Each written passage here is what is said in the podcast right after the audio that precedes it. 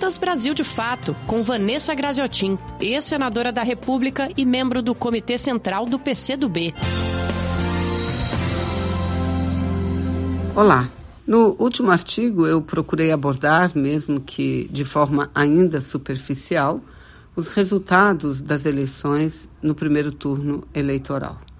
E a conclusão mais importante, que aliás todas as forças políticas estão chegando, ou seja, há uma unanimidade, é de que existe sim um grande derrotado nas eleições eh, municipais desse ano de 2020. E esse derrotado chama-se Jair Bolsonaro, o derrotado é o bolsonarismo.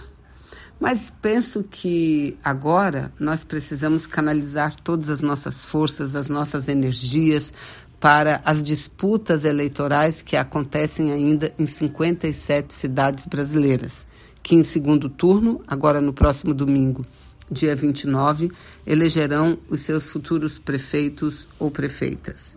E dessas 57 cidades em disputas, nós temos condições de vencer garantir uma vitória das forças progressistas em aproximadamente 27 cidades, onde partidos progressistas, antibolsonaristas, antineoliberais estão disputando com as suas candidaturas. Então é importante que nesse momento entendamos todos, sejamos ou não militantes partidários, mas todos que somos cidadãos políticos entendamos da necessidade, da importância, diria até da preemência de nos envolvermos nesse processo de disputa eleitoral apoiando essas candidaturas progressistas. É muito importante, porque aquilo que até recentemente poderia ser é, uma candidatura de esquerda apenas marcando posição, hoje se é, mostra claramente com grandes chances de vitória. Eu não vou passar pelas 57 cidades, apenas falar de alguns exemplos. Rio Grande do Sul, Porto Alegre. Porto Alegre, Manuela tem condições reais de vitória e está com a sua candidatura apoiada é, através da unidade de todas as forças progressistas. Então, as condições, as chances são reais. Aliás, nessa última semana, a cada dia, é uma diferença que a campanha de Manuela tira é, da campanha do seu adversário. Uma diferença de votos. A outra cidade é São Paulo, com o candidato do PSOL, Boulos e Erundina, representando toda a esquerda. Também, é, cada dia que passa, se torna mais real a possibilidade de vitória.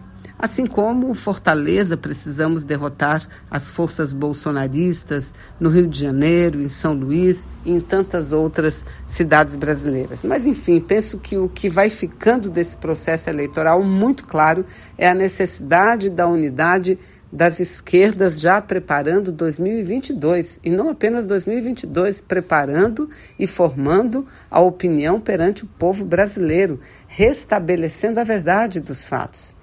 E aí eu quero falar também rapidamente sobre uma entrevista concedida há poucos dias por Felipe Neto. Felipe Neto, que não é um militante partidário, é apenas um jovem, mas o maior influencer que nós temos no país.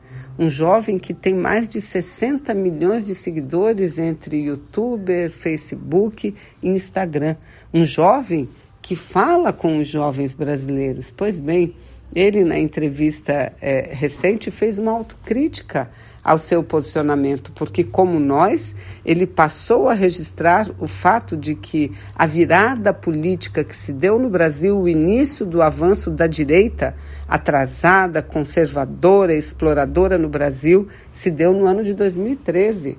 Foi em 2013, junto com aquelas manifestações que pareciam apartidárias, e que hoje estão com seus representantes de direita no Congresso Nacional e em várias casas parlamentares legislativas do Brasil inteiro. Ali, não apenas a direita ressurgiu, mas com ela o discurso do ódio, o discurso da intolerância, com ela uma força maior a, aos projetos neoliberais de destruição do Estado brasileiro, de privatização e principalmente de retirada dos direitos dos trabalhadores. Pois bem, Felipe Neto fez uma crítica por estar presente no movimento de 2013 e levanta, como nós levantamos com muita força, a necessidade é, da união é, das forças progressistas contra o neoliberalismo e destaca a forma que nós precisamos chegar à juventude brasileira, dialogar com a juventude brasileira. Segundo a avaliação dele, que de todos nós talvez seja quem mais entenda de redes sociais,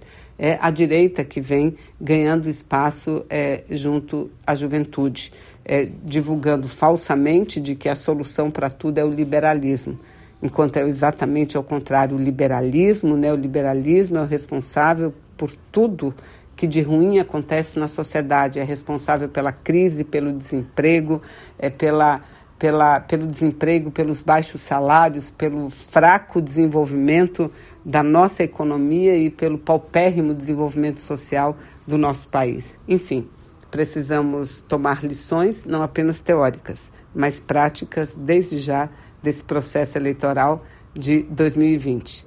Semana que vem, vamos, enfim, analisar o resultado definitivo das eleições municipais desse ano. Fara Vanessa, diretamente para o Brasil de Fato. Você ouviu Vanessa Graziotin, ex-senadora da República e membro do Comitê Central do PCdoB.